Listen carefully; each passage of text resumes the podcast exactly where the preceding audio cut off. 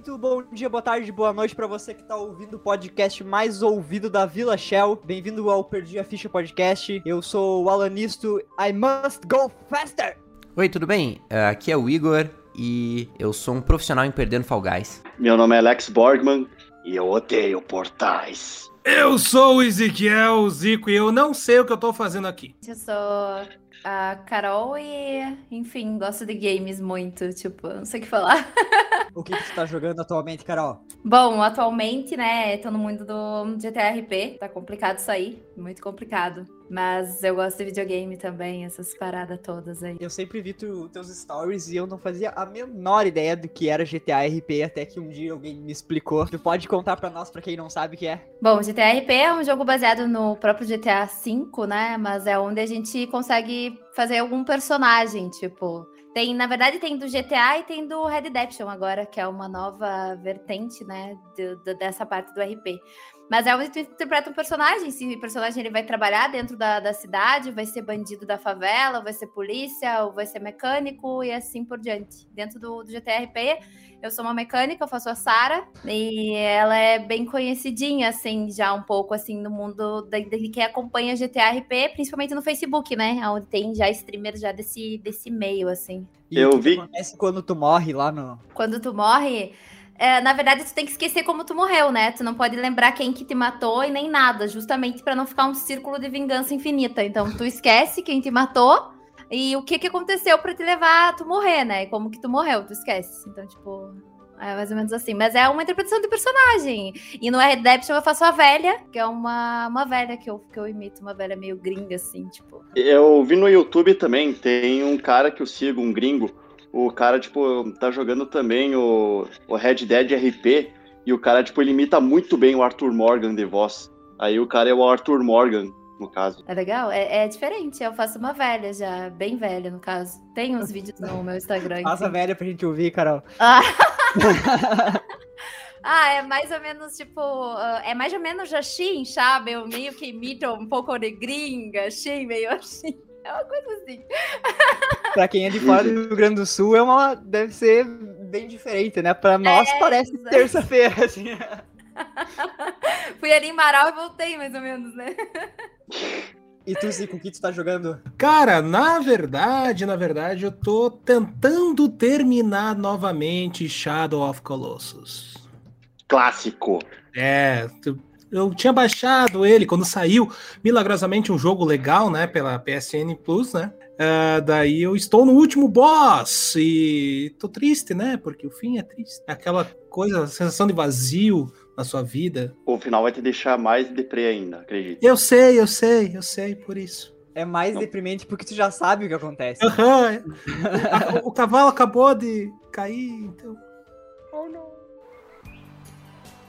À procura de um ambiente calmo para criar sua família longe de orques e vampiros? Altos da Shell. Bem-vindos ao condomínio residencial Altos da Shell. Casebres cercados por muros altos, vigilância 24 horas, mais segurança, menos privacidade. Altos da Shell. Não acredita em mim? Ouça a opinião de um de nossos moradores. Depois que eu me mudei para o residencial Altos da Shell, não me preocupo mais em procurar um teto para fumar crack.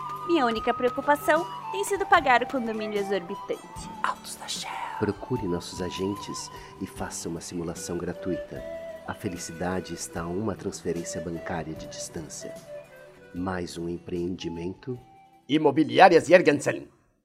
Então, o meu primeiro jogo que eu queria falar é um jogo que eu jogo há muitos e muitos anos, mas agora eu redescobri ele de uma outra forma, que é o Magic. É, é o jogo que preenche aquele espaço de jogo mega complexo que você não encontra ninguém para jogar, né? Uh, eu não sei se vocês já jogaram Magic, eu acho que o Zico eu sei que já jogou. Magic the Gathering é um jogo de, de cartas, estilo Yu-Gi-Oh! Meu Deus, agora eu vou ser linchado pelos meus amigos que jogam Magic. Mas ele existe aí desde antes de eu nascer, pelo menos, e agora tem o Magic Arena, né? Que é o online. E aí eu finalmente pude jogar, mesmo porque é um jogo bem caro, físico, né? E aí eu não tinha muita grana. E agora com Magic Arena é uma das experiências mais legais que eu, que eu tive, assim, com card game, porque tu pode colecionar e jogar todos os eventos que tem online, né? Então tem o, o Friday Night Magic na sexta-feira, tem os campeonatos T2, todos os campeonatos que tem lá no, no, no formato físico, ele tem lá, né? Saiu em 19, em 2019 para computador, mas tem agora pro, pro celular, embora seja tem que ter uma nave para jogar isso aí, sei lá, ainda é um jogo meio elitista, mas é um jogo que eu curto bastante. Ah, E Eu sou um eu achei cara que- mais neguente mesmo. Eu tinha certeza que tu ia falar isso. Eu, É. que eu tava esperando o Ali dizer eu prefiro o jogo aguento. Não, mas eu só me sobra, não me sobra tempo para eu poder experimentar isso aí, na verdade. Mas só pelo fato de ter para celular, eu vou ter que experimentar uma hora. Eu comprei um baralho de Commander pra jogar. Me dei de aniversário um baralho de Commander e já me arrependi da quantidade de dinheiro que eu gastei. E que eu ainda tenho que gastar pra deixar esse baralho ser decente. Então. E depois você vai comprar, tipo, sleeves pra ele ficar brilhante. Ah, eu já comprei uma caixinha prêmio. Eu, eu sei que um dia eu fui jogar com o Zico e ele chegou lá com os cards que ele comprou em Chicago, porque ele é um cara internacional, assim, né? Mr. Ué! Levei uma tunda, igual. A minha menção honrosa é um jogo que eu acho que talvez vocês conheçam, um jogo que teve até certa fama, um indie, adoro jogos indies, que é o Stardew Valley, jogo de fazendinha. Ah, eu sei que o Alan já jogou, gosta bastante de jogar. É um jogo que ele fala sobre aproveitar as coisas simples. Você tem que sair da sua vida ah, mega corporativa para ir para um ambiente de fazenda, de se conectar com a terra mas você tem que ser a pessoa mais rica do universo pra poder comprar tudo que aquele jogo te, te propõe dentro do jogo. Então, é um pouco, um pouco estranho. Mas é um jogo muito, muito, muito legal. E ele foi desenvolvido por uma pessoa só, né? O Eric Baroni, que desenvolveu ele, fez tudo sozinho. Então o cara, por um tempão, não teve vida social. Tudo bem que ele é um nerd, não devia ter muita vida social antes. Mas ele fez esse jogo sozinho e é um jogo muito divertido. O jogo. Tá, pausa aí, pausa aí, pausa aí. Ó, eu jogo RPG duas vezes por, por semana, eu tô o tempo inteiro com vocês no WhatsApp, isso vem dizer que nerd não tem vida social? Como assim, meu? É verdade. Eu Você- vim você botou Eu vim Você jogou polemizar. R... Você deixou de ir no RPG pra jogar futebol, cara. Você veio falar isso. É, é verdade. É verdade, é. Eu tô. Que tristeza. A Carol deve ficar o dia inteiro conversando com as pessoas, eu aposto que tu tem algo a dizer sobre isso, cara. É, mas a questão do RPG, essas coisas que vocês jogam, assim, eu já não entendo absolutamente nada. Só Tibia mesmo, eu joguei por um tempo. Inclusive tá nas minhas menções, o Tibia eu tive que colocar nas minhas menções, porque participou muito da minha vida, né? Eu joguei muito Tibia. Mas fora isso, é só esses RPG de cartas, enfim. A gente até conversou, eu e o Igor, sobre isso, eu já não tenho esse... Mas tu diria que tu não tem vida social por ser uma nerd? Não, eu tenho uma vida social super boa, eu acho. Só que virtual, né? A gente tem mais virtual do que, tipo, pessoal, assim. Então, tipo, eu conheço muito mais gente que é de São Paulo, Rio de Janeiro, outros lugares, do que daqui, né? Aqui eu sou meio isolada, assim. Eu posso dizer pra ti que eu sou mais eu, assim, tipo. É, é diferente. É que, de certa forma, foi um estereótipo que, pra mim, morreu nos anos 80, sabe? Essa questão aí de que nerd não tem vida social, curtir que nem games, geek, coisas geek, essas coisas. Mas Cara, é que. o nerd tá na moda. O nerd é moda hoje. É, hoje em dia é, pode ser, exato. Eu acho cool. que É uma economia muito grande, é muita gente consumindo jogo de tudo que é tipo action figure, cards. Por mais que tenha popularizado bastante, né, Alan? Mas tem a galera que ainda tem os torneios oficiais lá e ganham muita grana. Inclusive, Olha- agora o Alan está duplicado na minha tela. pra mim também. Uhum. Olha a, tem dois prova, Alan. Olha a prova viva disso agora, cara. O meu querido Henry Cavill, meu. O cara é o É Geraldão. verdade, o verdade. cara passa o dia inteiro jogando no PC. O que, que você Que espera? ele mesmo montou, né? Não é o Ele dia inteiro, hein? montou. Não é o dia inteiro, hein? Porque aqueles músculos não crescem no teclado, não. É, também tem isso, mas bem assim, ele já falou que ele quase perdeu o papel de Superman, porque no momento que ligaram pra fazer, tipo, o teste, ele tava jogando World of Warcraft. Mega nerd. Isso aí, ele- Isso aí. Oi. E o. Stardew Valley, ele é, ele é muito legal porque tu pode escolher ser um fazendeiro ou um corporativo, né? Tu- Isso, mas se Pode- você escolher ser um corporativo, o jogo não tem graça. Tem que ser fazendeiro. Mas você pode focar a tua fazenda em várias coisas. Ele tem várias atualizações. E ele tem meio que uma vibe dessas de, de Minecraft, que você pode construir, craftar as coisas. E as atualizações trazem muitas coisas pra ele. Então ele é um jogo muito rejogável. Ah, e ele tem todas as plataformas. Eu tenho no computador, tenho no celular, tenho no Nintendo Switch, tem em tudo que é lugar. E assim eu gasto muitas horas jogando esse jogo aí. Eu tenho fazenda que eu gastei mais de 100 horas jogando. Meu Deus. Caramba, hein? O meu jogo, Ghost of Tsushima. para PlayStation 4. Bem assim, foi uma decisão meio difícil. Eu tava afim de colocar ele no número 2 da minha lista, só que um dos fatores que eu não coloquei a respeito disso seria justamente porque é minha primeira jogatina. Não vou colocar ele na lista ainda porque eu não vi nenhum defeito ainda dele. Tô naquela vibe tipo, caralho, que mundo bonito demais, mano. Eu tô até postando nos stories porque é cada coisa, que nem isso aí é um prato cheio para quem gosta de, de, por exemplo, fotografia, essas coisas. Não manjo muito, mas tem cada cenário. É um dos jogos mais lindos que eu já vi. Imagina num PC gamer como é que ele ia ficar. E tem outros fatores também, que nem questão assim de variedade de gameplay, sabe? O contexto do jogo é bem simples, é um samurai. Só que o que acontece então? No meio da história, meio que tá no meio da treta com os mongol. Os mongol, eles, eles não lutam limpo.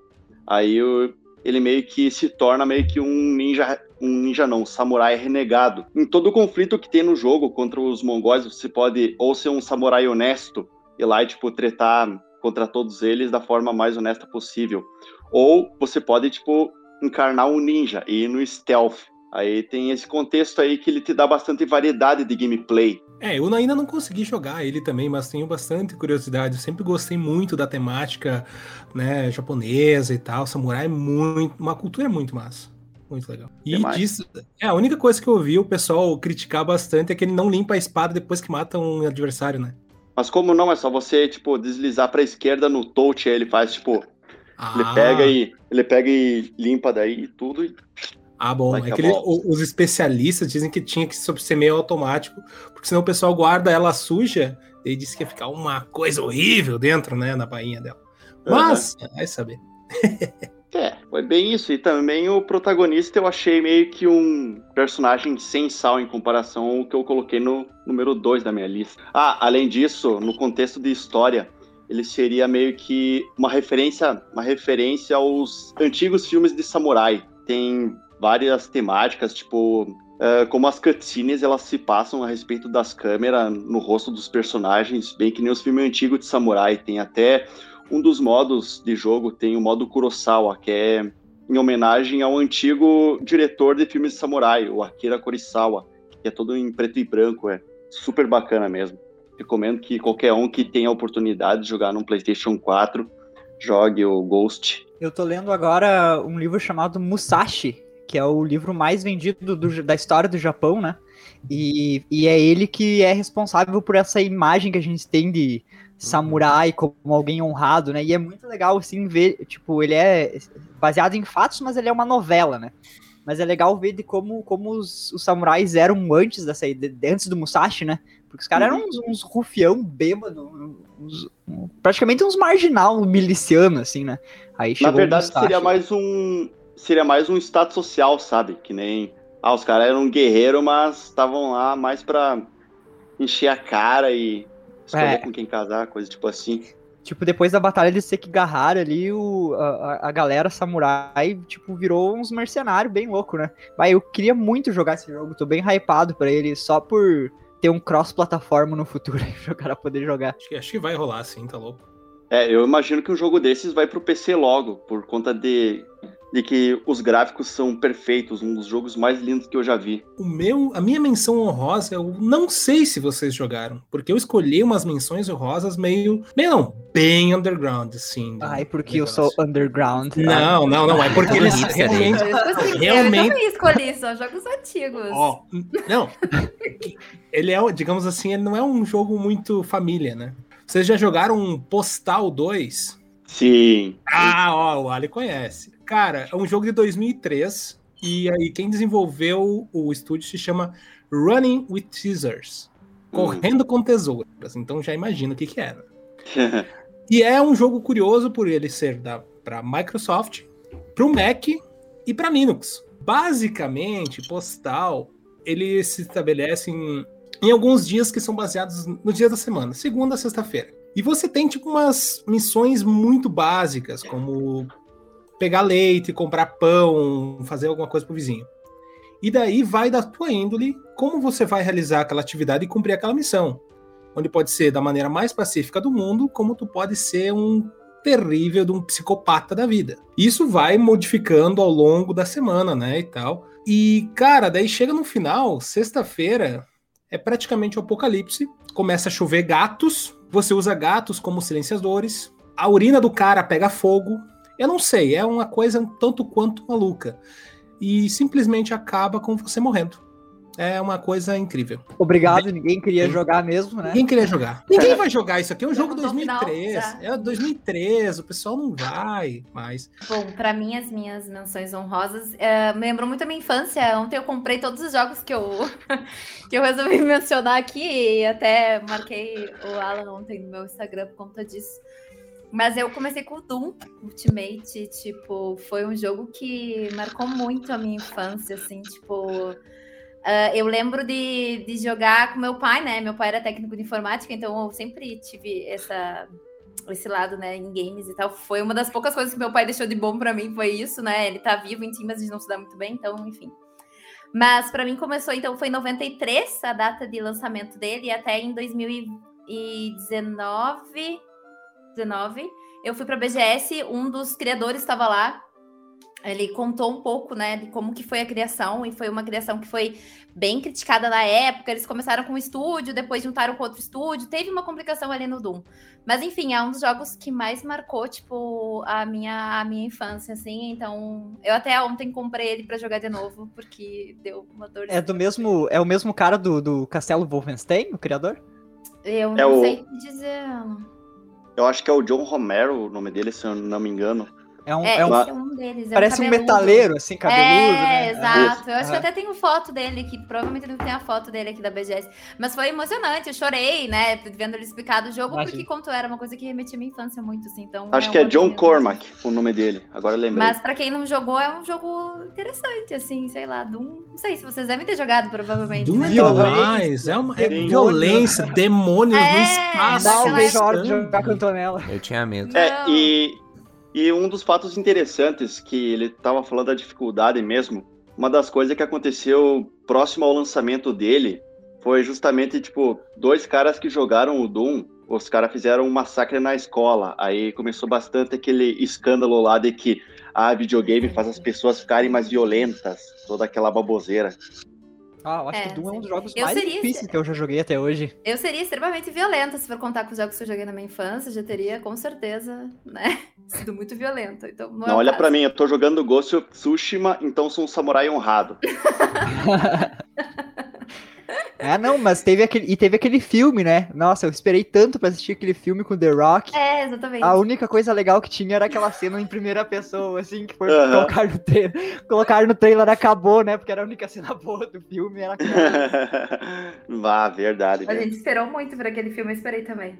Uhum. E, e eu joguei. Eu, o primeiro Doom que eu joguei foi de Super Nintendo e era uma desgraça, porque não tinha password, não tinha save, o cara tinha que zerar tudo nu- num fôlego só, era impossível, né? O segundo, eh, a minha segunda menção, eu não consegui escolher entre um.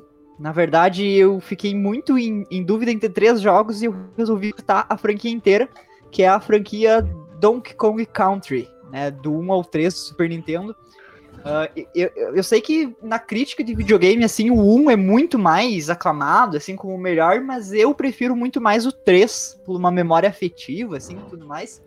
E Donkey Kong, tipo, quando ele chegou, não tinha nada comparado, assim, sabe? O, o- o soundtrack daquele jogo é incrível, os gráficos dele são incomparáveis ao- aos que... O que foi, filha? Tá, obrigado. Ai, meu Deus, ela vai tá? aparecer. Não, Ai, agora vem só me trazer o, o, o eu sou cachorro. fã da Antonella. Uhum. E aí, esse o cartucho do Country 1 e o do 3, eles tiveram que colocar memória RAM no cartucho, porque ele não rodava no Super Nintendo. Então eles tiveram que. Por isso que o cartucho era mais pesado. O cartucho ele fazia um pré-rendering do 3D do jogo para ele poder rodar, porque ah, a qualidade que eles queriam não, não, ia, com- não ia encaixar ali no Super Nintendo. Só Caramba. que é uma merda porque depois não veio. Tipo, ele morreu, meio que morreu, assim. Eu não lembro de nenhum Donkey, Co- Donkey Kong que veio depois do Super Nintendo, assim, que tenha sido legal. Eu tava até olhando meu Super Nintendo aqui agora pensando, né? Tu tem o Super Nintendo? Eu tenho, tô aqui na prateleira. Até eu tava olhando pra ele agora e pensando assim, hum, deu uma vontadezinha. Só que eu que tenho joga só depois. o Mario, só tenho só o Mario só. O normal. Super Aquele Mario. que vinha com a fita, assim. É, tá ali. Ele tava no meu porão esse videogame. Esses tempos atrás eu fui lá, peguei, descobri um guri que arrumava, ele arrumou pra mim, tá funcionando. Agora eu olhei quando tu falou. Daí tu colocou na prateleira e foi jogar um emulador no computador. não, não. Pra não estragar a relíquia lá, não é? Ó, eu tava muitas dúvidas ah, nessa segunda referência aqui. Mas eu vou botar um jogo que marcou muito a minha vida de cachista. Eu fui na adolescência um grande fã do Xbox. Eu fui a primeira criança na minha cidade a ter um Xbox 360, então eu era meio que meio que rei nisso aí. E eu jogava um Call of Duty Modern Warfare 2, ou na época como a gente chamava, o Call of Duty Modern Warfare 2. Team Mas- Deathmatch. Let's Que é. Eu não entendia nada de inglês, eu pulava as cutscenes, mas eu amava jogar aquele jogo por causa do Ghost, que é o personagem muito icônico que até retornou pra franquia, né? Depois. Que usa. Por- Por Inclusive. que tu foi mencionar, cara? Eu sei, eu sei. Traidor, filho da puta, General Shepard. E, é- e ele tem algumas fases muito marcantes, né? Ele é um jogo da Activision, né? Ele saiu em 2009, ele é bem antiguinho. E foi por causa dele que eu bloqueei meu Xbox sem querer, né? Eu fui tentar conectar online pra jogar, né, PVP. e aí o Xbox, ele bloqueia quando você conecta online. E aí eu não pude mais jogar o, o Modern Warfare 2. E depois eu comprei um outro Xbox bloqueado só pra jogar Modern Warfare 2. E eu fiz um speedrun de, sei lá, eu virei o jogo em 8 horas, assim. Foi uma, uma coisa assim... Mas por que, que ele bloqueou? Eu Não entendi. Porque ele era pirata e tu jogou online? É, Exatamente. Eu descobri isso. Crianças, digam não a pirataria. Ou quer dizer, não seja uma criança burra como eu também.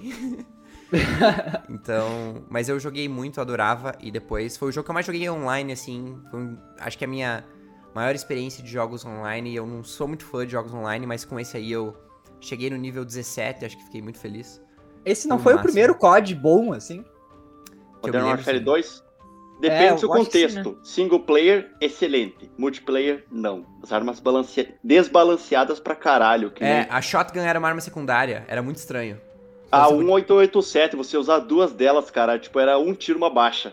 Tem era, média era distância. muito. Então você podia usar, tipo, uma sniper de arma, de, por exemplo, um rifle e uma. Uma 12 como uma shotgun como uma arma secundária. Ah, então, era no Apex muito... é assim também. No Apex tu pode usar, tipo, várias armonas, assim, também. Então. Uhum. Mas eu adorava.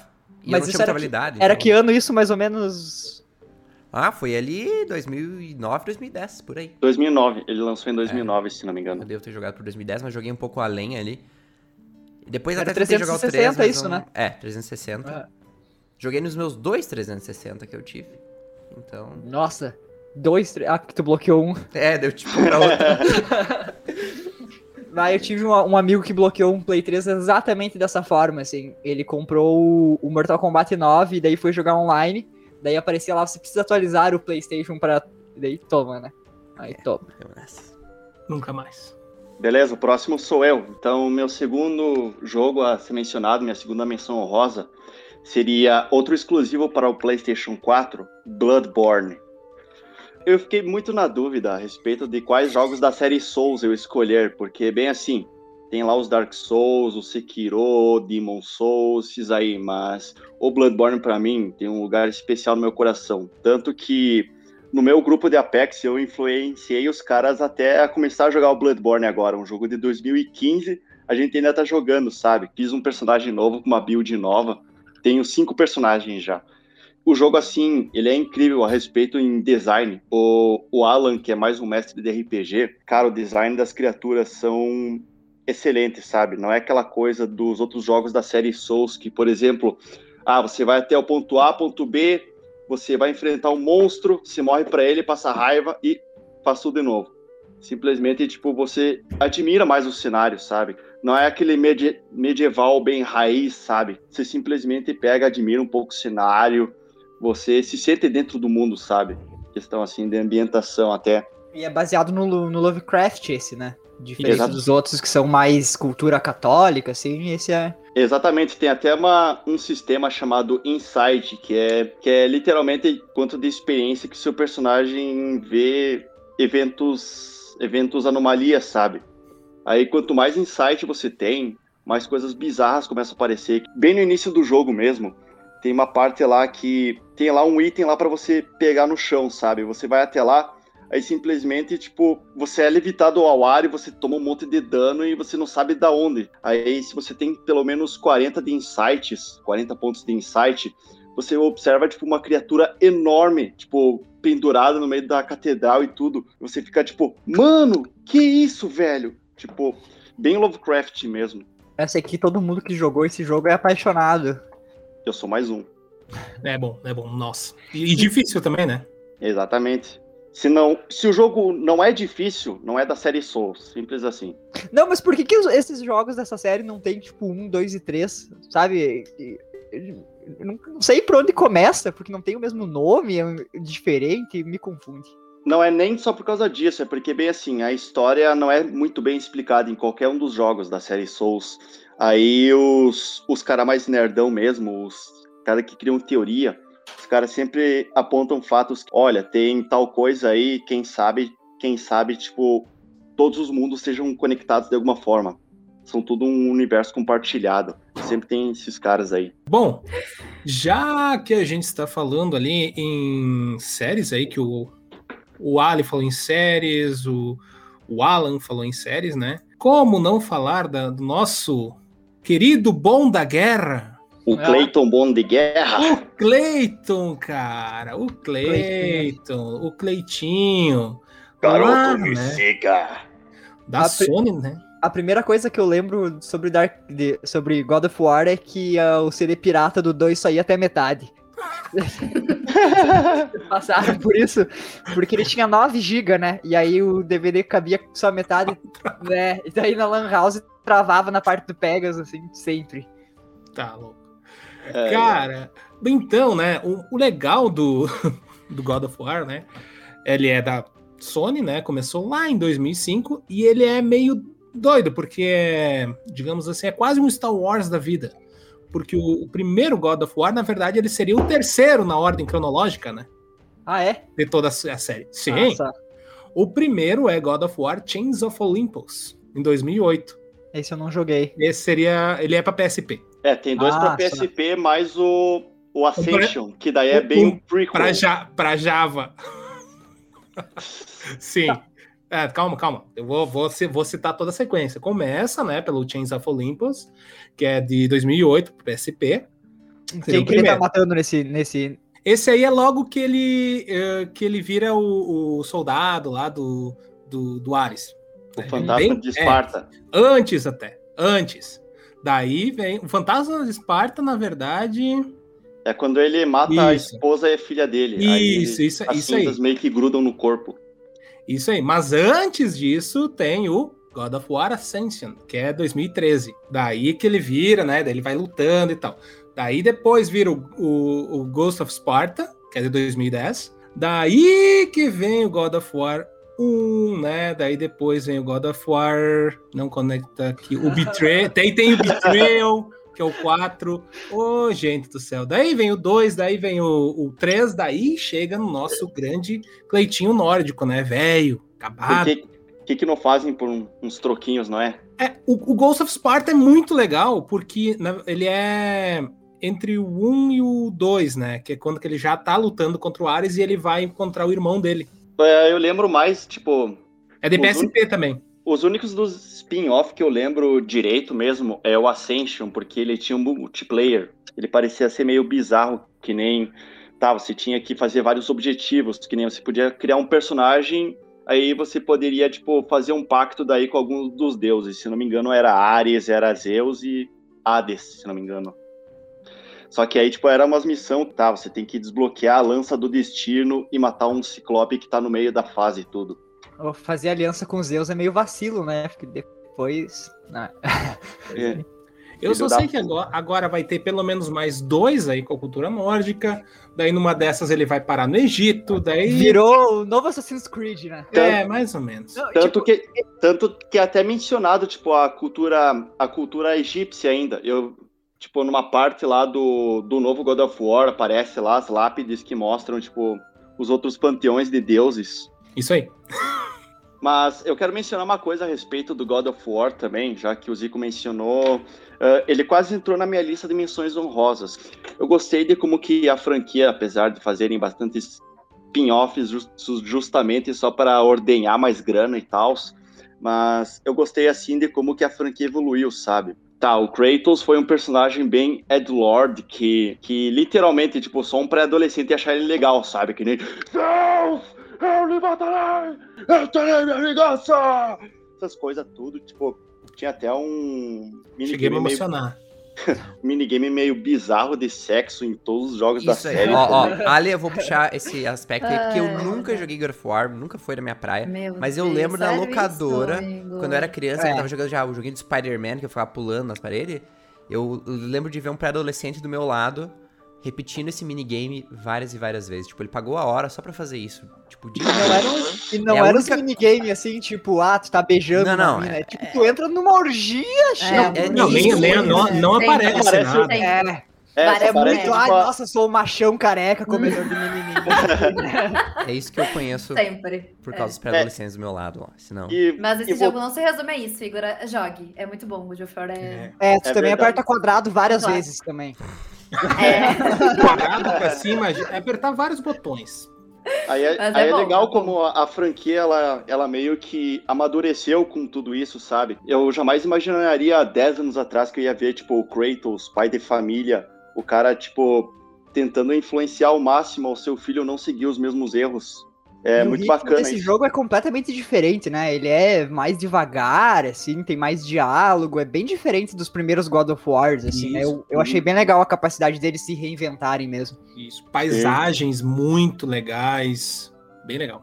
Muito E a, mu- e a música, cara, me dá até arrepios aqui, uso até na academia a trilha sonora. Imagina, né? Imagina se não. É o que? Espartanos o nome da tua academia? Tá lá malhando, nem imagina que ele tá ouvindo trilha sonora de. né? O, o cara achando que tá escutando Vivaldi, assim, né? Levantando peso, assim. É. Quatro estações.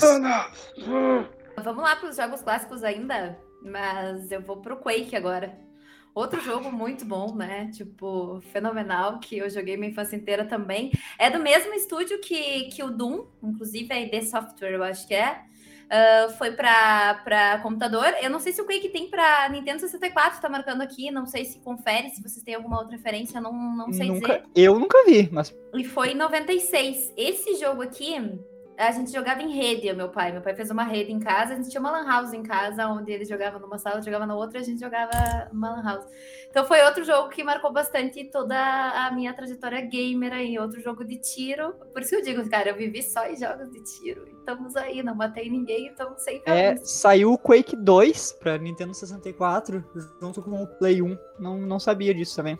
É, pois é, eu também não. Eu achava que era só, só computador mesmo. Que naquela época eu só tinha contato com computador. Videogame veio depois. Que aí eu fiquei um tempo sem computador, aí veio a era do videogame, daí, daí depois voltei pro computador agora. Mas o Quake que tu tá dizendo aí é o primeiro, no caso. É o primeiro, aham, o clássicozinho lá, o primeiro. tu que- gostava do 3?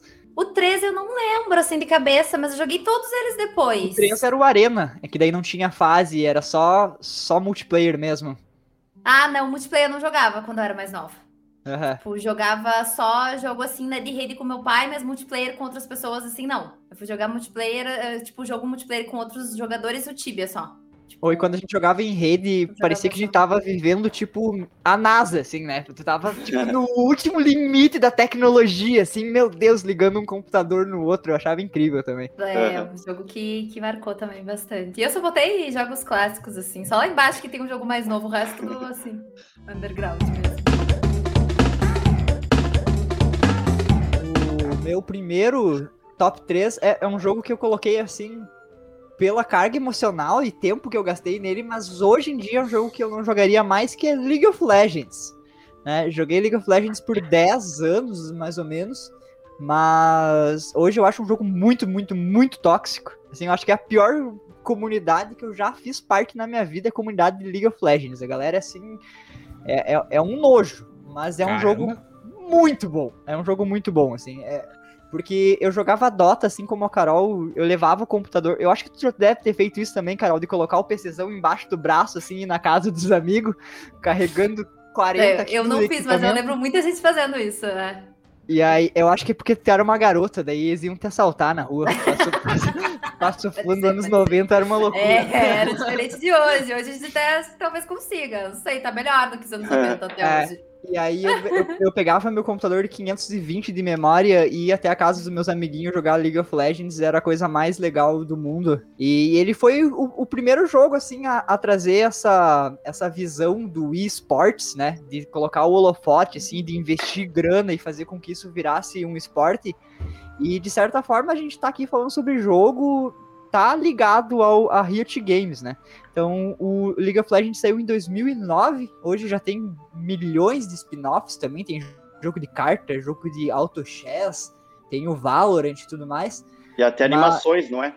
É, eu acho que tá saindo animação, mas também tem Dota saindo animação agora. Já saiu. Eu tava comentando sobre isso. Teve um campeonato de LoL aqui no Bela, no shopping. Sim, sim. Lembra? Uhum. Lembro, lembro. É, teve, foi teve antes um... da pandemia ali, né? Isso, teve um campeonato, eu lembro que eu fui ali assistir. Aí teve, o, teve um streamer também, o, como é que é o nome dele? O Gordox, teve aí. Ah, é? Foi que eu conheci o Gordox, uhum. até tirei uhum. uma foto com ele na época, pedi umas dicas pra ele. Na época que eu tava começando a recém ali fazer live e tal. Tu é cheio das pessoas famosas no, no, ah, no álbum de foto. A gente tenta, né? Pegar informações deles é bom, é importante, né? A gente tem informações de gente maior que já tá nesse mundo assim de, de live, né? E mais do que o jogo ter me marcado, assim, o, o que eu curto muito no LoL é que ele iniciou essa cultura gamer no mundo, assim, né? Ele que disse dá pra ser uma coisa séria, dá pra pessoas viverem. E hoje em dia, olha aí quanto, quanto argentino de 13 anos banca família jogando videogame, né? É verdade. É o futuro, né? Eu incentivaria meu filho a jogar. Eu lembro de uma vez na escola que eu tomei esporro de uma diretora no momento que eu fui para lá e, e, cara, eu odiava a professora que me dava aula e tudo. Aí eu lembro que eu peguei e falei uma vez, tipo, eu preferia estar em casa jogando videogame que, que tá com vocês aí, tipo. aí na hora, tipo, é, você vai fazer isso, vai estragar seu futuro. Tipo, tá, eu não virei nenhum jogador profissional e tudo, mas queria muito, tipo, chegar e pau no seu cu. chegar e falar isso pra ela. Então, segue aí, Igor. Qual que é o teu primeiro top 3? Meu primeiro top 3 aí é do jogo de uma série que eu sou muito fã. Uh, mas esse foi o jogo que eu comecei, porque eu sou, acho que, o mais novinho daqui. Que foi da série Civilization. Eu sou fã demais do Civilization 5. Eu acho que é, por todo mundo que gosta aí, né? Meio que o melhor. O último Civilization antes de ficar ruim. É, mas eu gosto do 6 também. Eu gosto dessa ideia dos distritos. Porque eu jogo muito com um barco, aí eu gosto dessa ideia de poder construir portos e tal. Mas, Civilization foi um jogo que, olha só, eu conheci no jornal. Porque é da época que eu lia jornal, ele é um jogo da Firaxis lá, publicado em 2010. Em 2010 eu ainda lia jornal, eu lia lá na Zero Hora a sessão dos games da tecnologia e eu vi esse jogo, o Civilization. E como eu era muito lerdo para jogar Age of Empires, eu fui uma criança meio burra. Aproveitou Eu aproveitei o, o turno. esse turn-based strategy para mim é, o, é um dos meus uh, gêneros favoritos, porque eu tenho tempo de pensar e não acabar tudo tão rápido como era em Age of Empires, então isso foi muito bom para mim. E fazer Gandhi lançar uma bomba nuclear, afinal de contas, não é todo dia que a gente vê, né? Então, na comunidade aí do Civilization, é, o Nuclear Gandhi é bem, bem famoso aí. E tá no meu coração, joguei algumas, algumas horas desse aí também, mas nunca online porque eu tinha medo de perder. Se esse podcast tivesse sido publicado num jornal, ele diria: ótimas formas de aprender história jogando Civilizations. Ah. Igor aprendeu sobre Gandhi. Aí aparece o Igor. Pode. Aprendeu sobre Gandhi. Tacando uma nuke, né? Mas... Nossa, eu jogava um similar, cara, que era o Rise of Nations. Não lembra? Era, era interessante, eu acho que era a mesma, mesma parada. No final, tu destruía a cidade vizinha com bomba atômica. É, é porque ninguém vai pra diplomacia, né? Não, dominar o mapa e acabou. Eu acho que eu nem sabia o que era diplomacia nessa época. Ah, mas tem um mais legal, que é o Age of Mythology. Ah, esse, esse eu jogava, mas eu. É, ah, esse real time, eu. Ah, real time strategy pra mim, em tempo real, eu sou muito lerdo. Sabe como que eu me sinto em RTS, assim? Eu, tipo, nossa, olha essa barraquinha que eu construí. Aí vem os tanques, 10 minutos de jogo e me destroem. Onde é que tá meu mouse? Eu não consigo clicar em tanta coisa ao mesmo tempo. Vocês já viram uma partida profissional de StarCraft? Eu ia perguntar a mesma coisa. Nossa, galera, meu, é, é, só os coreanos, tipo, uma metralhadora, mouse, assim, tecla. Né? Isso. E, eu, e, tipo, eu tinha visto esses dias, eu não lembro o número, mas eu sei que é uma quantidade absurda de cliques por minuto, assim. Que, Eles dão, que tipo, uns 120 cliques, uma coisa assim, é, um profissional. É APM, se não me engano, actions per minute, se não me engano. Eu, o máximo que eu consegui foi uns 50, enquanto os jogadores profissionais chegavam aos 200. Caramba! É, depois da minha decepção Bem, que deixou todo mundo quieto, Ali, você pode, por favor, É que eu não conheço, por isso que eu tô É porque eu acho, eu acho que deixando não, quem entende pra conversar, É né? que eu acho que tu não, quietinha. tu, tu não conhece porque ele não disse o nome inteiro. É Sid Meier Civilization. É né? verdade. Tem que colocar- Ah, agora, é. agora eu conheço. É, Poxa! Eu conheço. Tirou foto do Cid também, Carol? Você que é uma pessoa aí muito. da qualidade gamer? Vai. É como se tu tivesse Não, criado não um jogo e ele se chamasse Carol Gamer Atirador. Foi o que o cara fez. Ah, entendi. entendi. É ele mesmo, tipo, o É. protagonista. Ah, entendi, maravilha. É, né, o Sid Meier's é o nome do cara que fez o jogo, né? Daí devia ter um outro jogo chamado Civilizations daí pra diferenciar ele colocou Sid Meier's Aham. Civilization. É que esse é o meu, ó. Pra família. Pode, que você faz pode na vida? copiar, só não faz igual. Vai lá, Ali, desculpa te cortar. Beleza, então. Voltando ao assunto de bombas atômicas, então, o número 3 da minha lista seria Fallout New Vegas. Bem, eh, falando sobre esse jogo, então, ele é meio que da época do PlayStation 3 e Xbox 360, e ele é um RPG pós-apocalíptico. Alguns de vocês devem conhecer alguns da franquia. São dois estudo- estúdios diferentes que criaram. Tinha lá o, o Black Islow e a Bethesda daí. Meio que Black Islow faliu, em resumo, Aí a Bethesda comprou os direitos. Aí justamente isso, fizeram Fallout 3. Fallout 3 até joguei uma vez e não me chamou muita atenção, sabe? E, mas depois disso daí, meio que chamaram o pessoal que trabalhava nesse antigo estúdio e mandaram fazer daí o New Vegas. Literalmente, eu considero o melhor Fallout aí da franquia, justamente porque, cara, é um RPG assim, passos à frente de um monte que vem por aí, sabe? Questão de jogabilidade, sistema de facções, build de personagens, tudo. É um mundo bem imerso, no caso. São várias facções que tem e tem vários finais diferentes, sabe? Foi algo que me cativou bastante a respeito do assunto. Em comparação ao Fallout 4, que é mais um tiro em primeira pessoa do que um RPG, por assim dizer. Concordo, concordo. Aí é justamente isso, sabe? Facções. As facções são bem, são bem coloridas, que nem tem lá uma, uma república lá que quer estabelecer o, quer estabelecer o governo antigo antes da guerra. Tem, tipo, a Legião de César, que é mais meio que uns fascistão. Querem, tipo, unificar, tipo, o mundo sobre uma bandeira só. Tem o Mr. House, que seria o homem mais rico de New Vegas. E também, ou você pode tocar o foda-se nos 13 e você mesmo governar New Vegas sozinho. Coisa tipo assim. E é bacana, sabe? São vários detalhes para um RPG que foram incríveis para mim na época de ter pego esse game. Tem muita pegada moral, né, no negócio. Não é tanto porque não leva muito o sistema de karma, sabe? Mas é coisas que nem pequenas quests que você faz, que você nem lembrava. No final, tipo, você vê o desfecho delas. Tem uma cidade que, que tu passa, tipo, no início do jogo ainda, que você nem dá bola quase. É um contexto meio bizarro que o jogo começa. Tá, você é um mensageiro, você tem que entregar um pacote. Aí do nada vem uns gangsters, atiram na, na tua cabeça, te deixam pra morrer, roubam teu pacote. É tipo um mistério todo do que se desenrola, sabe? Tá, por que esses, por que, que esses caras querem tanto esse pacote? E tá todo mundo atrás desse pacote aí, sabe? A história meio que te intriga e te dá mais possibilidades de rejogar, sabe?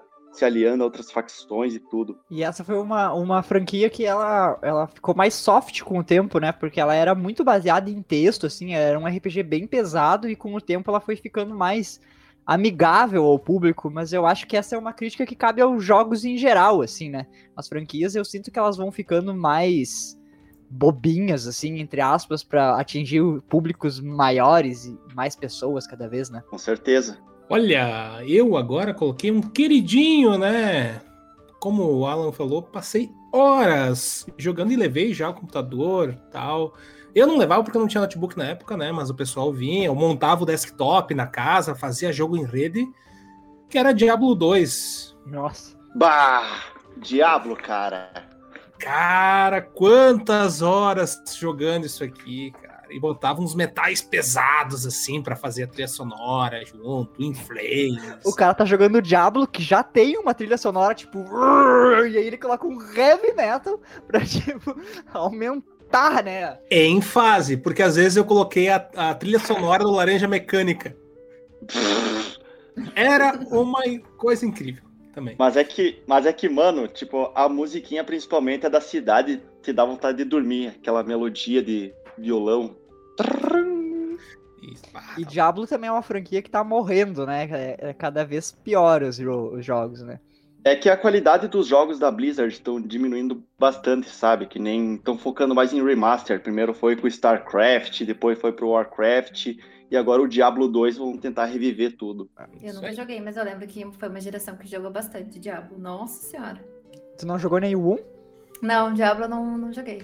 Eu não joguei também. Eu li sobre o 3 no jornal, porque eu era dessa do jornal. E a minha família era muito católica, então era proibido de jogar esse tipo de coisa em casa. Nossa, é isso que tu, tu falou agora, eu devo ter ouvido milhares de vezes durante a minha vida, assim, porque a galera não deixava ninguém jogar Diablo, era, era bem tenso, assim. Uma coisa que é legal, por exemplo, desde a, daquela DLC que tem do Baal, que o, ba, o Diablo era uma barbada de lutar contra o Diablo.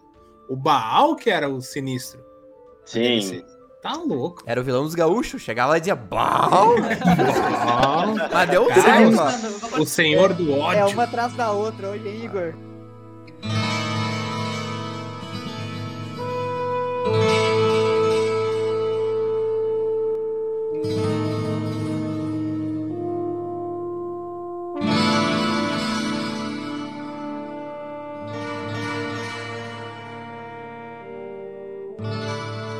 É, algo que eu tava gostando bastante era a respeito da lore, sabe? É algo que eu descobri há pouco tempo que os protagonistas do primeiro Diablo, eles aparecem no Diablo 2, eu nem sabia, Uhum, que nem uhum. a Ladina era, era aquele primeiro boss lá, Blood Raven, depois o Mago, ele meio que ficou louco e causou um monte de caos no deserto, e o Guerreiro era, era tipo um príncipe que o cara, tipo, foi aquele protagonista que enfiou a pedra daí na própria testa, daí virou o Diablo no, na batalha final.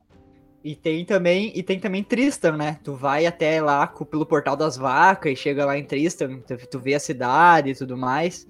É, pode crer. O Portal das Vacas é incrível, cara. Eles podiam ter colocado outras coisas similares no, no game. Eu queria jogar um jogo que fosse igual ao Diablo, só com vacas. Path of Exile. Tem um, tem um jogo bem similar ao Diablo clássico mesmo. Path of Exile, ó. apesar de vão lançar um 2 agora. Também dá pra experimentar aí. O um primeiro é free Mas é to com play. vaca? Não. Não, cara, não, é sério. Ah, tá. É, é porque tem uma fase, tem uma fase no Diablo 2 que tu é um easter egg que tu abre um portal, tu volta pra cidade do primeiro, só que em vez de inimigos, tu só enfrenta vaca com machado, umas vacas de pé usando machado. Eu não lembro qual é a explicação dessa piada, mas tem uma explicação pra isso também. A, a única coisa só que tem parecida é que no 3, só que em vez de vacas tem unicórnios. Tipo, num. Ah, é verdade. num- é, tipo, num cenário que é tipo todo colorido, com arco-íris, fadinhas, essas coisas. É bem bizarro em comparação. Então, encerrando o top 3, se não podia faltar, né? Duke Nukem em 3D tinha que vir, porque foi outro clássico aí dos três, né? Esse é outro jogo que eu Let's joguei bastante. É, em 96 ele foi lançado. Aí veio com outro estúdio, 3D Realms, eu acho, e o GT Interactive. Foram três estúdios, na verdade. E aí teve pro PlayStation 4, o Android e o PC. Nintendo também fala aqui o Switch, aquele, né, o de mão. É, o Switch é aquele de mão, né? Não tô... É, Que é. é, é. Mas eu gostava muito desse jogo, cara. Mas aí, pensando no God of War, que vocês tinham comentado, né? Que ele era o fodão, que não, não, não, o Duke Nukem também era fodão. Ele tinha É. várias mulheres, ele era comedor e tal. Não era esse que tu ia no, no, no, no clube de strip? É, exato, dava Uhum. dinheiro pras mulheres, né? Dinheirinho. É. É. Então Aí era outro coçava o jogo saco, né? E falava, oh, yeah! É, fazia xixi também. Botava Ah, xixi no, no vaso, fazia o xixi, fazia o barulho do xixi.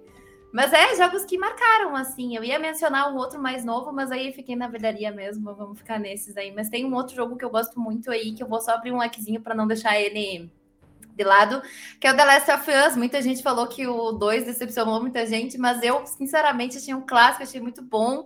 Chorei muito no 2, assim, chorei muito, porque não esperava que ele fosse morrer, né? Então, enfim, é isso. Joguem, pra vocês entenderem, mas é muito bom. Eu tenho que jogar o 2 Olha. ainda, mas já tomei uma enxurrada de spoilers, mas. É, tipo, essa spoiler tu já sabia, com certeza, então, enfim. Mas tu vai chorar, com certeza, porque é foda, é um jogo foda.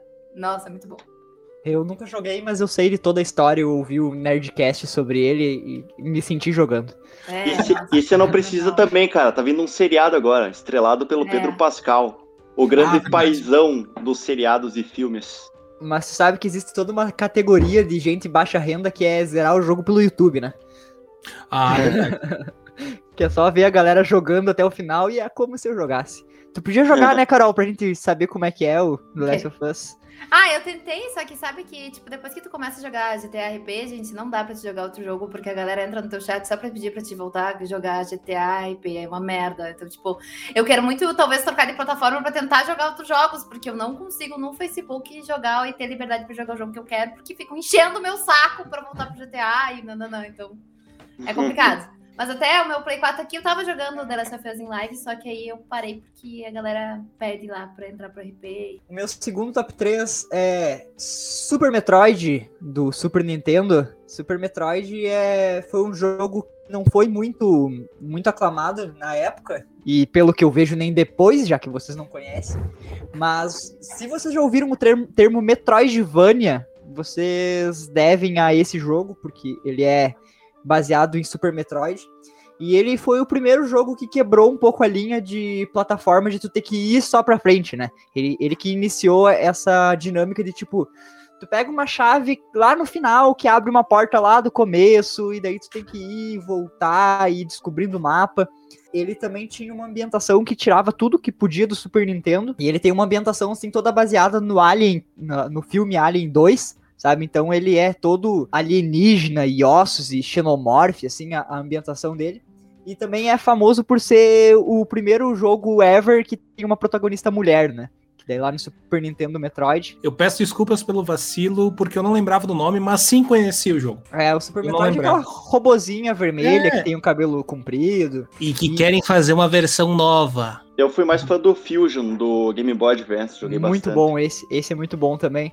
E, e ele é uma série, assim, que, que, que morreu um pouco com o 3D, né? É um jogo que vive sempre no meu coração e, e eu busco jogar ele pelo menos uma vez por ano. No meu, continuando no meu top 3 aqui, eu trouxe um jogo de um estúdio polonês. Haha, Polônia Ninguém sabe, ninguém sabe qual é, ah. é, ninguém sabe.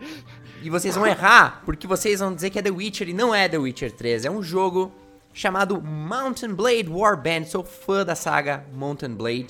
Quem não conhece, fica aí o, a, a, sugestão. É um, é um jogo da Tale Worlds. Eu descobri quando eu era criança. E ele é um jogo. Cara, pro cara que é fã de mundo medieval, é o jogo perfeito. Porque você é o.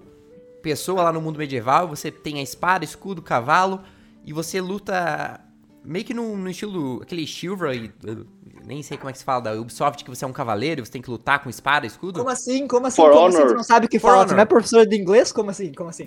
Não, é que eu me confundi. Como assim? Chivalry, Chivalry, é que eu me enrolo falando. E o For Honor, é, são jogos de cavaleiro, mas o Mountain Blade, além disso, ele é um jogo sandbox. Então, você tá livre para explorar o mundo e você monta a tua...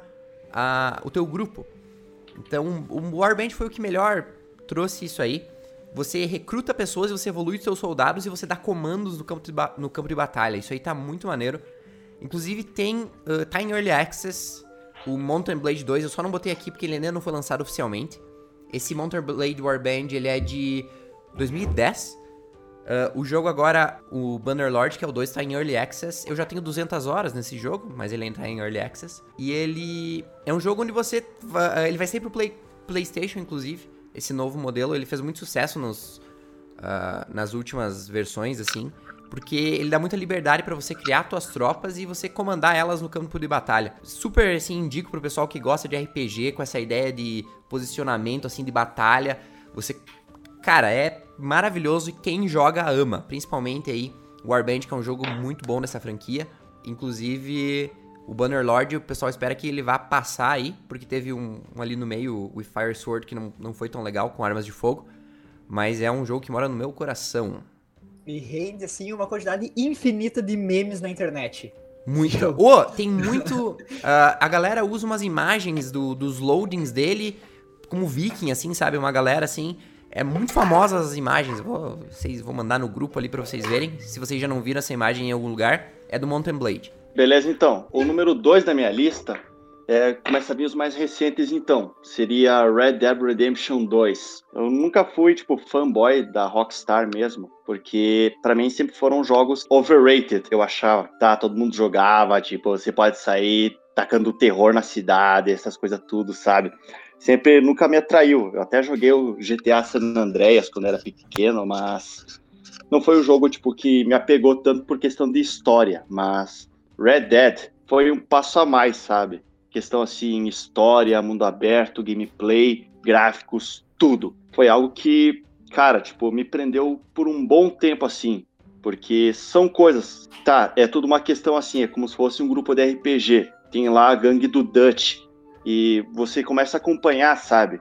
é algo que te prende, sabe? Que nem um relacionamento que você tem com seus companheiros de gangue. Você percebe como que cada um meio que vai começando a se desfazer a gangue aos poucos, sabe? Cara, é algo que te prende, sabe? E o Arthur Morgan, é, eu considero o melhor protagonista dos games até hoje. Questão assim de personalidade, ele é uma pegada bem diferente do que é o típico pistoleiro de Velho Oeste, sabe? Clint Eastwood, cara caladão, que deixa o ferro falar por ele, essas coisas. Aí é isso, sabe? E assim como quem que tinha falado que tinha chorado no final, ah, foi a Carol. Cara, tipo, não vou falar spoiler, mas Red Dead Redemption 2 tem, tem quatro variações de finais. E o final que eu peguei, pelo menos, foi um dos primeiros games que me fez chorar pra caralho mesmo. Porque. Sim, que eu peguei, eu chorei também no Redemption. Chora mesmo.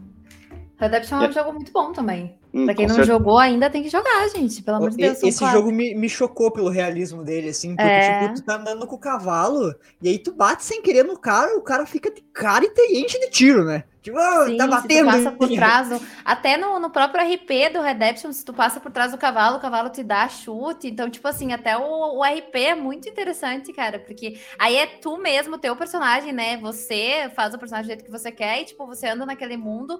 A, a, o gráfico é incrível, igual. Claro que existe muito bug ainda, tanto quanto no GTA RP e no, no Red M muito mais, né? Por conta que ainda estão evoluindo isso. Mas é uhum. maravilhoso, gente. Nossa, o RP do, do Redemption, para quem ainda não viu live disso, assista. Eu até fiz algumas. É maravilhoso, é incrível, assim. E tem lá a parte dos índios, né? Que você não pode se envolver porque eles são índios, aí tu, tu corre uhum. o risco também de morrer. É, é, mais ou menos que nem o RP, só que é lá. Só que, por exemplo, no, no RP, a, a regra principal é amor à vida. E no Redemption, uhum. não, porque naquela época tu não tinha amor à tua vida, né? Se o cara viesse te tu ia revidar o cara, entendeu? Então, tipo, é bem, bem interessante. Nossa, deve ser um Era algo bem tóxico a respeito do online, o online padrão mesmo. E nem você tá dando de boi do nada, tipo, pá! Tu tomou um tiro, sabe? Aí fica, tipo, nessa rincha aí com os outros players. Mas uhum. o single player, principalmente, tá, você vai ter algumas risadas com os amigos no online, mas foi o single player mesmo que me cativou mesmo. Tem até detalhes até hoje que cara, tipo, eu não descobri uma primeira jogatina. Por exemplo, em Saint-Denis, na maior cidade do jogo, tem os mendigos pedindo esmola. E alguns deles são cegos, tipo, uma esmola para o homem cego aqui. Aí você literalmente, tipo, uh, tem algo que eu descobri que, tá, você pode apontar arma para eles. Aí se o cara é cego mesmo, o cara não vai reagir. Mas se é um cara fingindo de cego, tem até uma linha de diálogo. Tipo, os caras colocaram até nisso. O Arthur Morgan pega e fala: ah, se eu te ver de novo fingindo ser cego, vou atirar em você, seu merda. Coisa tipo assim, sabe? Os caras colocaram cada detalhe mínimo, sabe? Não é à toa que o jogo demorou oito anos para ser lançado e, e com todas as histórias de crunch que tiveram, de horas abusivas de trabalho que funcionários tiveram, mas foi um trabalho assim, uma obra de arte. É mais ou menos esse tempo que demora para baixar no meu Xbox. Cara, eu não joguei o 2, eu só joguei o 1, na verdade. Mas também, bah, o final do, do 1 é bem triste, né? Eu joguei só. Antes desse eu tinha jogado aquele outro Red Dead, que era do Play 2. Revolver. Esse, esse era bem divertido também, jogar na Lan House. Assim, ah, do Play 2, não? É. Eu joguei Sim. no Xbox. Beleza! Bom, então agora, né? Na verdade, eu tenho várias menções honrosas, mas daí eu justamente peguei para não ter repetições, né? Que, obviamente, né? É Elder Scrolls Skyrim, né? I used to be adventure like you. Joguei... arrow in the knee. Salvou. Joguei tanto, tanto, tanto isso aí que, meu Deus do céu. Já fui gato, já fui orc, já fui lagarto, nórdico, lagarto, já virei lobisomem, já virei vampiro, já ajudei os. Como é que é os, os nomes das, das facções agora, Ali? Me ajude. Ah, os Bah, tem- Imperiais e os Stormcloaks. Isso, os, os Imperiais e os, os Stormcloaks. Stormcloaks. E, Quero- e deixa eu adivinhar. Sempre a jogatina terminava em você sendo um ladino com arco e flecha. Ah, óbvio. Comigo, sim. Eu fiz tudo isso aí que você fez, Ico, mas uma coisa que eu nunca fiz foi terminar o jogo. Nunca fiz a main quest Também desse não. jogo aí. Eu, eu também não. Ah, eu sempre, sempre quando o meu personagem ficava overpowered demais, eu excluía ele e criava um novo. É, vários personagens. eu Cara, devo ter eu- jogado a primeira metade desse jogo umas 10 vezes. Cara, eu gostar, eu, eu fiz, ah, consegui todas as sete máscaras lá, porque era muito legal a missão das máscaras e tal. Ah, matei uns deuses lá, os, da, os daedras da vida. Uhum. Uhum. Aqui tinha aquela, aquela maravilhosa adaga que poderia matar em um hit. Mas tinha lá uma percentual bem baixo dela conseguir matar. em um 1%. hit. Isso aí. Ou era muito legal. Eu Era tenho legal até mesmo, hoje cara. enquadrado na minha parede o mapa do Skyrim, da minha cópia do 360, que vinha com o mapinha dobrado. Eu enquadrei e ela está, está na minha parede pendurada. Pra quem vier na minha casa vai ver. Olha, que mapa é esse? O mapa Eu de Skyrim. Grande coisa, meu. Tu tem até um quadro meu aí na tua parede. Eu, Pra infelizmente, você ver que meu nível é de, meio baixo, né? É, Ué, eu exatamente. quero, eu quero o quadro teu. Pode Eu dar, esqueci de tirar. eu esqueci de Tem tirar o mapa aqui, e ir direto no R Games. Maior arrependimento da minha vida. O que? comprar?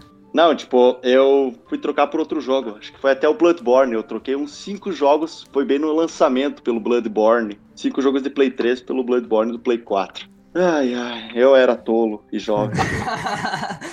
Bom, vamos entrar pra outra agora, linha, mas Tomb Raider também. Ela é uma deusa, né? Eu simplesmente acho ela maravilhosa, tanto como personagem, enfim, no filme também, né? Claro, ela eh, foi feita pela Angelina Jolie, né? Então, não tem o que falar, né? Homens aí que tão, podem falar, mas ela é maravilhosa.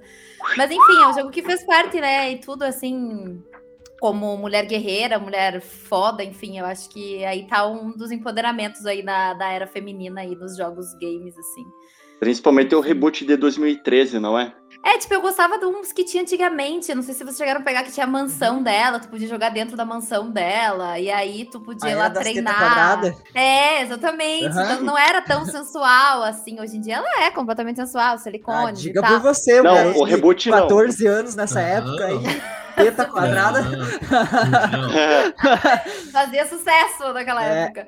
Mas enfim, é, eu acho que é um jogo que também fez parte também aí da, da minha infância, então foi muito E bom. foi nesse reboot que deix- dessensualizaram um pouco mais ela, né? Deixaram Exatamente. Ela tá bem mais É. normal agora, ela tá mais exploradora, não tem mais aquele cunho. Eu acho que naquela é hora, do, do macacão azul, era que a- o auge da sensualidade, onde aparecia o bico do peito e tal. Agora já É. não, agora ela já tá outra coisa, ela já tá mais lutadora, guerreira, só falta botar as listas e ir pra guerra mesmo. É, eu lembro do Tomb Raider de 2013 que eu joguei, o primeiro do reboot. Tá, tipo, os primeiros era tipo tiroteio, tiroteio, tiroteio. Aí, tipo, me assustou porque numa das primeiras partes ainda, você só tinha o arco e flecha, né? Aí ela acabava meio que pisando numa armadilha de urso, aí começava a vir um lobo, cara, tipo, não passava nem agulha nesse Uhum. momento aí. Tipo, É, é um baita jogo, eu gosto bastante também. E os primeiros tinham uma, uma mecânica meio Prince of Persia, assim, né? Tu tinha que pular. Exatamente, nos- era plataformas, assim, é. Hoje em Parkour. dia não, tu escala, tu faz. E é, te dava um cagação enorme, assim, tu pular no escuro dentro daquelas tumbas e coisa assim, era bem legal mesmo. É, é um jogo muito bom. Eu gosto, acho um jogo muito divertido, assim, muito bom de jogar. uhum. Leve, né? Pare tudo o que está fazendo. Só amanhã. Só amanhã nas lojas Guadalajara. Saldão explosivo de oferta. Tudo o que você precisa por um preço que você não consegue pagar. Aquecedor de orelha para elfos. 100 vezes de R$19,90. O quê? Isso mesmo, parcelas de R$19,90. Incenso antivampiro, 100 vezes de R$1,99. 1,99? Está surdo? Eu disse 1,99. Espada curta mais um, 100 vezes de 39,90. Isso tá meio caro, né? É isso mesmo, 39,90. Nós arrebentamos a concorrência Não, por favor, senhor Lang. em até 100 vezes com tantos juros que eu já perdi a conta. Você precisa disso? Não! Mas em tantas vezes ninguém se importa. Lojas Guadalajara. Brasil acima de tudo, preço acima de todos. Confia no velho da guarda. Guadalajara, nas lojas Guadalajara. Guadalajara, nas lojas Guadalajara. Ai, ai, ai. E agora, meu top jogo da vida. Castlevania Symphony of the Night, que ele é a segunda parte do termo Metroidvania, né? Então, Metroidvania é um jogo que é uma mistura de, Super Metroid com Castlevania. Ele pegou um jogo que já tava assim quase morrendo, que era o Castlevania, que até então era um jogo linear de fases e que tu jogava com os Belmonts, né? Tu jogava com os caçadores de vampiro. E nesse jogo tu joga pela primeira vez com um vampiro, né? Tu joga com o icônico Alucard, Meio E- vampiro. meio vampiro, né? E, e esse jogo ele foi muito revolucionário por duas coisas, né? Pela primeiro pela jogabilidade que era bem diferente, né? Então a gente tava acostumado a todo mundo ir pra, pra era 3D e tava todos os jogos ganhando a sua versão 3D e o Castlevania ele decidiu continuar na onda e fazer um jogo 2D, né? E isso era bem na era do, do ali do, do Nintendo 64, do Play 1, era difícil os desenvolvedores seguirem essa linha plataforma, né? E pela trilha sonora, a trilha sonora assim é um negócio a nível Final Fantasy, é um negócio absurdo, assim, até hoje eu uso nas trilhas de RPG. É música sinfônica com é tipo ópera rock, assim, sabe? Umas guitarras distorcidas e, um- e uma sinfonia, um negócio incrível. E o jogo dele tinha. O CD dele tinha uma coisa legal que tu podia colocar ele no, no player e ele rodava a, a trilha sonora, né? Então tu podia es- escutar, assim, é- era muito legal. Ah, que, É. que massa essa, essa jogada, não, eu não sabia disso. É, tinha justamente isso que eu que me lembro. Eu lembro muito bem que todos os Castlevanias 3D que vieram depois do Symphony of the Night meio que deixaram a desejar, sabe? Eu joguei algum deles no Play 2 e tudo. Tem até recordação de um ou dois, mas o resto foi horrível, sabe? O jogo literalmente foi feito para ser um Metroidvania em 2D. Depois disso teve a animação, eu achei muito boa a animação, cheia de referências, assim, a Torre do Relógio, a coisas icônicas. E Castlevania sempre vai morar no meu coração, já zerei esse jogo umas 30 vezes, eu acho. E ele tem uma crítica assim que a galera faz que ele é um jogo muito fácil, né? Mas tu é um vampiro, filho do Drácula, né, meu? O, o que, o que, que pode fazer frente a um cara desses, né? Exatamente. Tanto que ele é apelão demais também, até no seriado, né? No seriado eu vi só a primeira temporada, tenho que ver, o resto já finalizou agora, né? É, mas vai ter um spin-off agora, que vai ser bem nos eventos do Symphony of the Night, pra sua felicidade. Bah, que legal. Esse jogo, eh, ele. Foi, foi, acho que, o primeiro jogo que eu zerei na Lan House, assim. Que, zerar jogo em Lan House era uma desgraça, porque tu tinha lá o, o save no cartão, né? Os memory card. E aí na, na Lan House que eu jogava tinha uma regra que se tu não jogasse 15 dias, eles deletavam o teu, a tua conta, né? A tua, teu save ali no memory card. Só que para uma criança de 12, 13 anos, jogar 15 dias não era uma coisa possível, assim, né? Não, eu já era bem mais velho, tinha uns 17 anos quando lançou. Nossa, eu era, eu era muito quebrado com 17 anos, hein? Credo do céu, pensando agora. Do you know the definition of insanity? Primeiro lugar pra mim, um dos melhores vilões assim de toda a cultura pop de todos os tempos vem de Far Cry 3, nosso grande Ah. Vaz Montenegro, que é um pirata lá do jogo de 2012, né, que a Ubisoft lançou, que acho que foi, foi o jogo da minha vida, assim, eu acho que tava no auge do meu gameplay, entre a juventude e a, e a tiozice, assim, eu cheguei lá, e foi o jogo que eu mais me diverti jogando. Eu tinha que botar, eu tinha notebook, eu tinha que deixar um livro embaixo, porque o computador esquentava muito. Mas ele é muito bom, principalmente por essa ideia do vilão, um vilão muito carismático, né? Que depois Far Cry se, se apoiou nisso e foi, tá toda a vida agora pensando nesses vilões aí, né? E pra mim ficou um pouquinho repetitivo, assim, eu gostei bastante do 4 também. O 5 eu já comecei a odiar e o 6 não tô nada empolgado, mas esse Far Cry 3 é bem o tipo de mecânica que eu gosto. Falando em tiro, Tá assim, chamando? primeira pessoa. Tá chamando só porque é o Giancarlo Esposito que vai ser o vilão, né? Todo Ah. mundo tá com hype por causa disso. É, o Far Cry Verdade. se apoia muito nisso, né? O grandes vilões, e eu acho que isso começou lá no, no 3, né? A capa do jogo é o vilão. E não é nem o boss Aham. final do jogo, né? O Vaz, ele morre. Olha, um spoiler do jogo 2012. Ele é, você é meio que um mid-boss ali, né? Mas ele ah, dita tudo, ele tem muita personalidade. E depois Far Cry se apoiou nisso e meio que ficou só nisso. Esse é o, o problema. Sim, o, o, Michael Mumble, cara, que é o ator do Vaz, você chegou a ver o live action?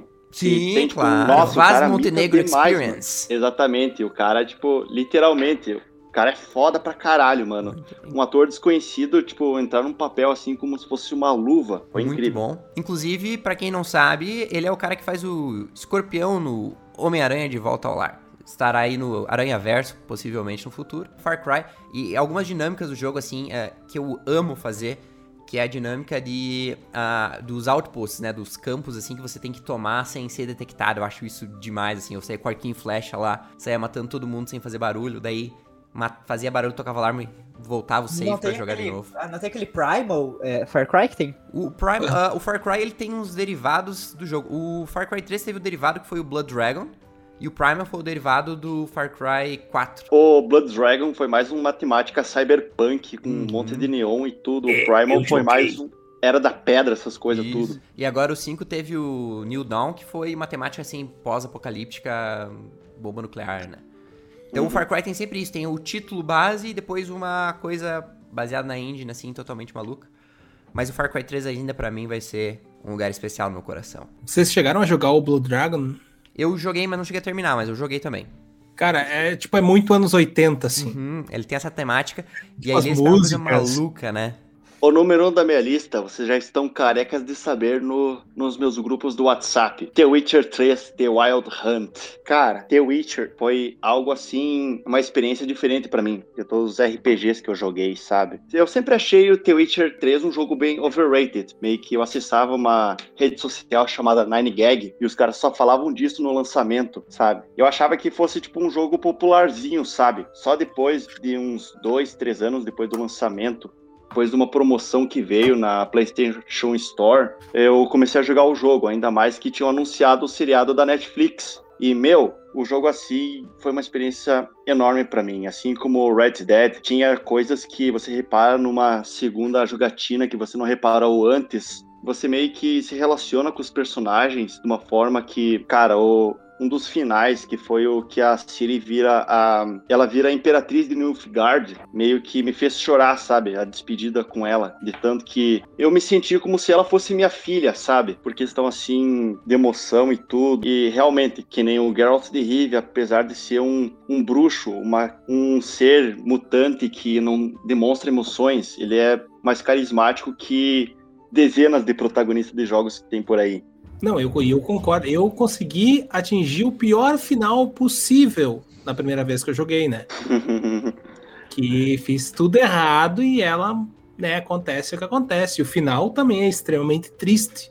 Chegou a, tu chegou a jogar o final péssimo, né? Infelizmente, aí eu voltei um save manual Aí deu pra fazer isso. Aí na segunda jogatina eu consegui o final perfeito, que aí, tipo, a Siri vira uma bruxa daí. Detalhes, por exemplo, tem uma quest que. A, a infame quest que você tem a opção de poder jogar um bebê num forno. Pô, nessa quest aí tem uma opção que. É bem assim o contexto dela. Você tem que descobrir porque que um cara ele tá possuído, sabe? Aí você meio que vai encaixando as peças sabendo que ele tá possuído por um demônio em forma de uma sombra. Primeira vez eu acho que eu tinha jogado à noite, porque eu não reparei isso, mas na segunda vez você repara que na sombra do cara, tipo, tá bem na forma desse demônio aí. É bem esse contexto, sabe? Tem vários detalhes, tem um navio fantasma que aparece em Skellig só em uma determinada hora, tem coisas assim, sabe? E eu fico meio que impressionado como que a CD Projekt Red, eles pegaram meio que uma franquia fracassada e transformaram, tipo, isso antes de se tornar, tipo, um fenômeno por causa do seriado, mas conseguiram transformar, tipo, uma franquia fracassada que tentaram fazer seriado, tentaram fazer filme, e lá na Polônia, tipo, não bombou, sabe? Flopou de vez, de primeira. E os caras, tipo, criaram um universo que tá se expandindo cada vez mais. Tipo, teve a WitcherCon há alguns dias atrás. Também tem vários spin-offs, por exemplo, o Thronebreaker e o Gwent, que são focados bem no jogo de cartas do The Witcher 3. E tem mais coisas a vir, pelo visto, também. E a dublagem desse jogo é muito incrível também. Foi a primeira vez que eu vi um jogo dublado, assim, que paguei pau. Muito bem, né? Agora, como o Ali acabou derrubando o meu top top também, né? Daí eu fiquei uhum. agora no, no, meu backup, né, cara? É legal, eu joguei pra caramba isso aqui também, que foi dois, né, da série Arkham, do Batman. Arkham Eu achei, City, eu presumo. achei que ia ser World of Warcraft teu top 1. Cara, foi, mas é que daí que nem você mesmo disse. Cara, ele era tão massa, tão legal, principalmente quando era Arena Brasil, que era o servidor free aqui que tu encontrava pra caramba. Ah, só que chegou num ponto, cara, que tu evoluía demais e daí tu tinha feito quase tudo. Brilhava demais, né? Brilhava demais o negócio e tal. E daí começou todas essas loucuragens que a gente vê hoje. Tirando a, a parte do Panda. O Panda eu achei uma excelente aquisição pro, pro cenário do World of Warcraft. Né? E, cara, do, do Batman, assim, eu achei muito massa a pegada que eles tiveram, a construção dos personagens, tá? Para um jogo e tal do, do Batman. Principalmente a questão do Coringa, as interações malucas que eles têm. A chegou, chegou a jogar esse ali? Sim, uma das Ah. batalhas que eu mais curti foi aquela lá do Hazal Ghul, sabe? Que meio que se intercala, tipo, Sonho. É sonho com, tipo, a realidade ele trocando soco com ele, daí no sonho, tipo, o cara tá virando um monstro de areia, todas essas coisas. É bem Isso. louco. É, pra mim foi essa batalha ali e aquela contra o Espantalho também. Ah, Que é essa daí do do. Arkham Asylum. Isso, ou do, do Asylum. do Night. É, Esse eu acho que é do Asylum. Uma curiosidade sobre esse jogo, que talvez vocês não saibam, que ele foi baseado numa HQ do Grant Morrison. E o Grant Morrison, caso vocês não conheçam, é um cara que escreveu um livro explicando como foi a experiência dele quando ele foi abduzido por alienígenas da quarta dimensão em Katmandu, quando ele tava loucão de rachixe. Esse livro é muito bom. Ele explicando de como os, os ET explicaram pra ele. Depois dessa viagem, ele voltou pra casa e escreveu Barca, ah, o, o Batman ah, Arkham Knight. E depois eles basearam toda a série Arkham nesse. Então agradeço as drogas por esse teu jogo. Muito bem, muito bem. Gente, É. eu já até mencionei sobre um jogo que, que vai ficar no top 1. Tava no top 1 já, mas eu achei que a gente não ia continuar, né? A gente continuou, enfim. Mas o The Last of Us, pra mim, continua lá no começo, lá, como um jogo que marcou muito, porque, enfim, é, tanto marcou que vai virar filme ou série, é, que você tinha comentado, né, Alex? Acho que vai ter que Isso, da HBO. Então, enfim, eu acho que todo mundo deveria jogar que nem jogou, porque é um jogo que, além da, do, do gráfico ser incrível, a história é incrível e tudo é incrível e eu adorei demais. No primeiro, ele é muito egoísta. É.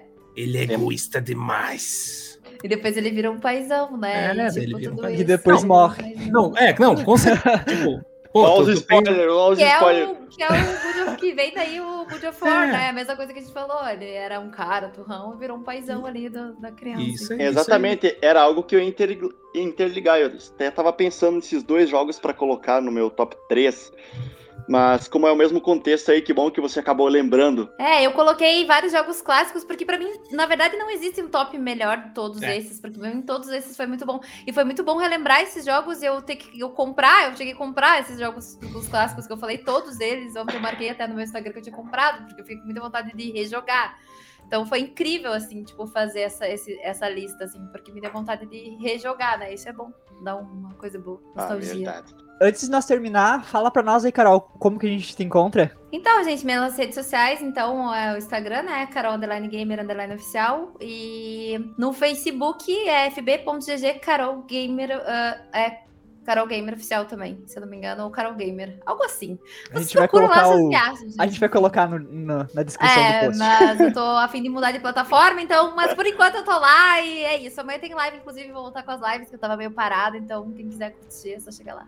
É Ah, eu vou conhecer o dito do RP. Vou, É. vou querer jogar. Igor, que a Sara volta amanhã. Igor, se a gente quiser saber como fica triste, ter um coaching de tristeza aí. como Exatamente. encontra? Todas as minhas redes sociais para facilitar a sua seu encontro com a tristeza é no Igor underline Andriola no Instagram, no TikTok, tudo lá. Eu tenho o coach da tristeza no meu no meu Instagram, que é o que mais dá engajamento, porque será, né? O pessoal gosta, né? A tristeza chama. Também tem o canal do YouTube Igor Andriola.